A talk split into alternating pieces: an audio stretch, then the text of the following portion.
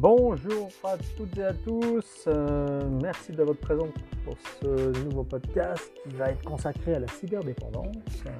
Alors, euh, selon le site internet internetworldstats.com, le 30 juin 2019, Internet comptait plus de 4 milliards 500 millions d'usagers à travers le monde, dont 327 millions en Amérique du Nord, 90% de la population nord-américaine, Canada inclus.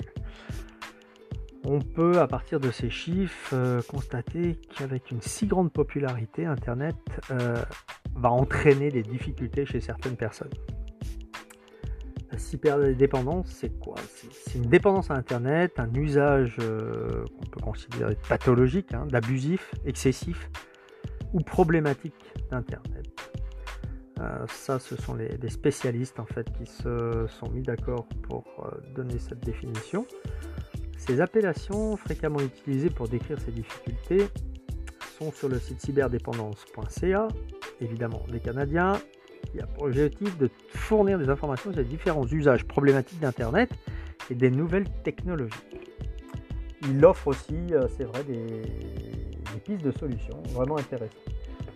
Alors, l'usage problématique d'Internet et des nouvelles technologies est aussi communément appelé cyberdépendance. Ça se traduit par une utilisation persistante des technologies, des moyens de communication qui sont offerts à travers Internet qui engendrent des difficultés chez l'individu. La cyberdépendance amène un sentiment de détresse et des problèmes au niveau psychologique, social ou professionnel. Je ne vais pas euh, continuer à vous exprimer et vous expliquer la totalité, mais pour déterminer si l'usage est un problème ou non, on va euh, se baser sur quatre composants qui sont quand même intéressantes et importantes, qui sont vraiment à considérer. Point 1, l'utilisation excessive. On l'aura compris. Point 2, l'état de manque. Alors, c'est marqué comment ça se, Les symptômes. Quels sont les, symptômes de l'état de manque? Bah, C'est les sensations désagréables qui sont ressenties lorsqu'il y a cessation ou réduction dans la, fréquence en fait de l'utilisation, la durée et la quantité. Donc ça crée quoi? De la tristesse, de l'irritabilité, de l'anxiété, la colère même, hein, euh, ou alors carrément de l'ennui. Euh, qui est un ennui qui est dû en général à, l'inaccès aux technologies. L'accès aux technologies impossible. Numéro 3, donc, euh, point numéro 3, la tolérance, besoin d'augmenter les quantités pour obtenir les mêmes effets. C'est comme un peu la drogue, hein. euh, c'est-à-dire le nombre d'heures consacrées à l'activité, besoin d'un meilleur équipement, on est toujours à la recherche d'un achat, d'applications de jeux.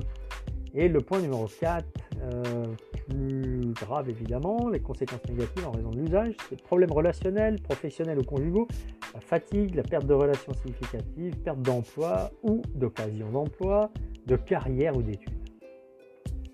Voilà. Donc c'était euh, pour ce podcast rapide sur la cyberdépendance.